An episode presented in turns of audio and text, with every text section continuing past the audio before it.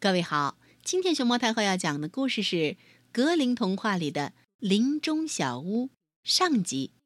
它的作者是德国的格林兄弟，杨武能翻译，海燕出版社出版。关注微信公众号和荔枝电台“熊猫太后摆故事”，都可以收听到熊猫太后讲的故事。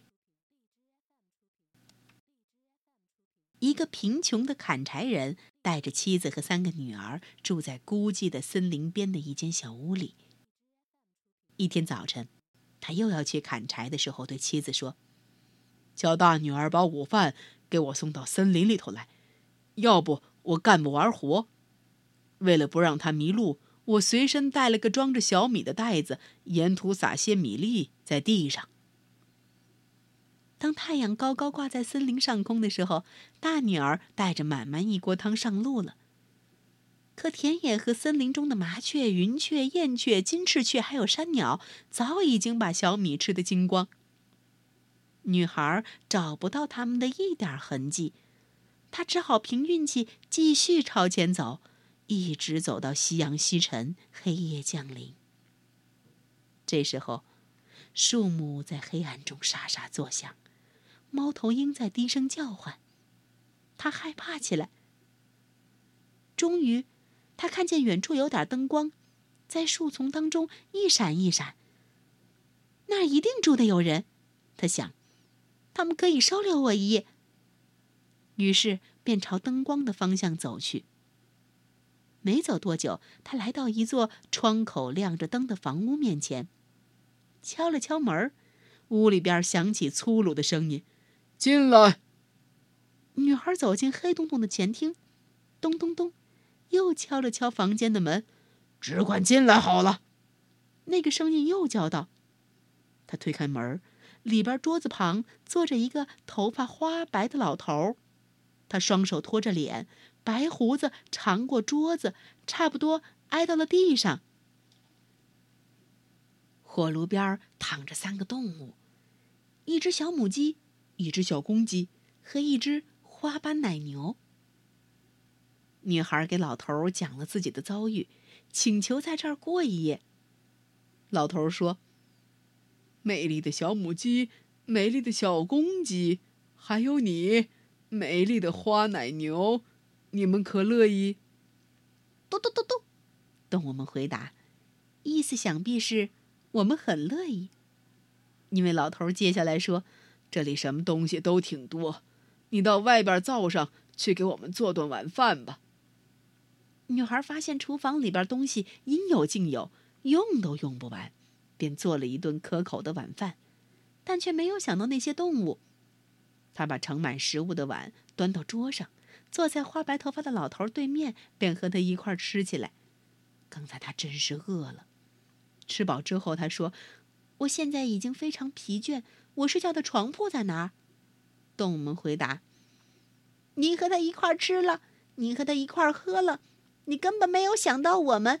现在你该自己去看过夜的地方了。”这时，老头开了口：“上楼去，你就会看见一间小屋，里边摆有两张床，把它们抖干净，铺上白色亚麻床单。我一会儿也要上去睡。”女孩上了楼，把床单抖了抖，又重新铺好之后，就倒在其中一张床上睡了。没有等那老头。过了一会儿，老头上来了，用灯照照那女孩，然后摇了摇头。他看见她已经睡得很沉，便打开地板上的一道暗门，让她沉到了地窖里。砍柴人很晚才回家。他责备妻子，让他饿了一整天。我没有错，妻子回答说：“大女儿早就带上午饭出去了，她一定迷了路，明天就会回来的。”第二天，天还没亮，砍柴人就起来要到森林里去，并且要求这次让二女儿给他送饭。我要带一袋扁豆，它比小米大些，这样他看得更清楚，不会迷路了。到了中午，二女儿带上午饭出发了，但那些扁豆已经不知去向。林中的鸟儿们就跟昨天一样，把它们吃的一颗也不剩。女孩在森林中迷了路，傍晚也来到那个老头住的房前。她被叫进去，向老头要了吃的，又请求在这里过夜。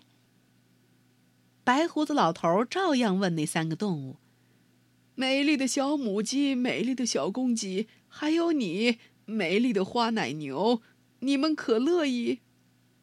动物们还是回答：“嘟嘟嘟。”一切都像昨天一样。女孩做了顿可口的饭菜，和老头一起吃饱喝足了，也没有想到那几只动物。当他问在哪儿过夜时，动物们回答：“你和他一块吃了，你和他一块喝了，你根本没有想到我们。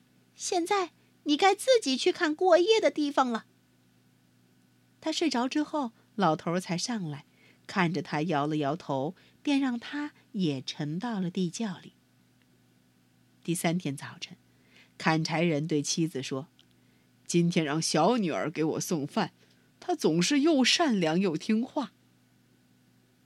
她会找着路的，不会像她那两个野丫头姐姐似的到处疯跑。”母亲不愿意说：“难道还要我失去我最亲爱的孩子吗？”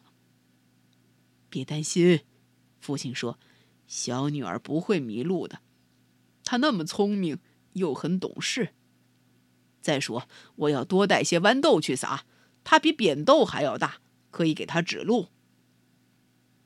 但是，当小女儿挎上篮子出门的时候，森林中的鸽子已经把豌豆吞下肚去了。小女孩不知道该朝哪个方向走，她十分担心。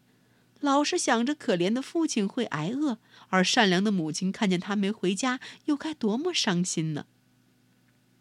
终于，天黑了，他看见前边有微弱的灯光，便来到那座森林中的小屋前。和姐姐们一样，来到同一座小屋前的小女儿，这一次会有着怎样的遭遇呢？被沉入地窖里的她的两个姐姐。最终会有怎样的命运？她还能见到她的爸爸妈妈吗？